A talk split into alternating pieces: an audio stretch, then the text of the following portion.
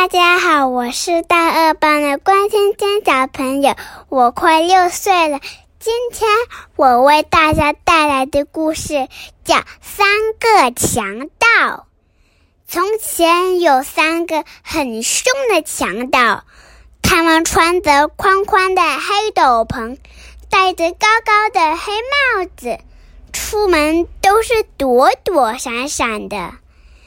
第一个强盗有一把喇叭枪，第二个强盗有个撒胡椒粉的喷壶，第三个强盗有一把巨大的红斧头。晚上天黑了，他们就在路上去找倒霉的人。每个人见了他们都好害怕。勇敢的男人跑了。女人晕倒了，狗也逃了。这三个强盗每一次去拦截马车，都是把胡椒粉喷到马的眼睛里，再用斧头把马车的轮子砍碎，然后呢，再用喇叭枪把乘客赶下车，抢走他们的财物。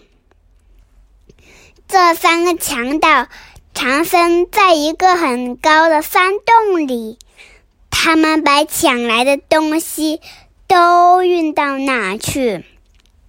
洞里到处都是一箱一箱的钱、手表、戒指、黄金和宝石。在一个寒冷的黑夜里，这三个强盗又拦到了一辆马车。可是车上只有一个叫芬妮的孤儿，他正要去投靠姑妈，因为姑妈是个坏心肠的人，所以他很高兴见到这三个强盗。车上没有财宝，只有芬妮，所以三个强盗就把她包起来带走了。他们在洞里给芬妮铺了一张柔软的床，她一躺下去就睡着了。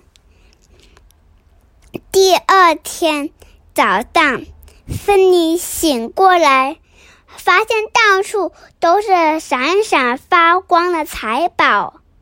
这些是做什么用的？他问。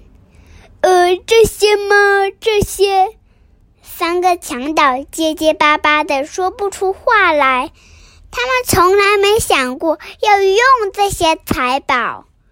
于是，为了要用这些财宝，他们就把走丢的小孩、不快乐的小孩和没人要的小孩，统统都找了来。他们还买了一座美丽的城堡，让这些孩子。都有地方住。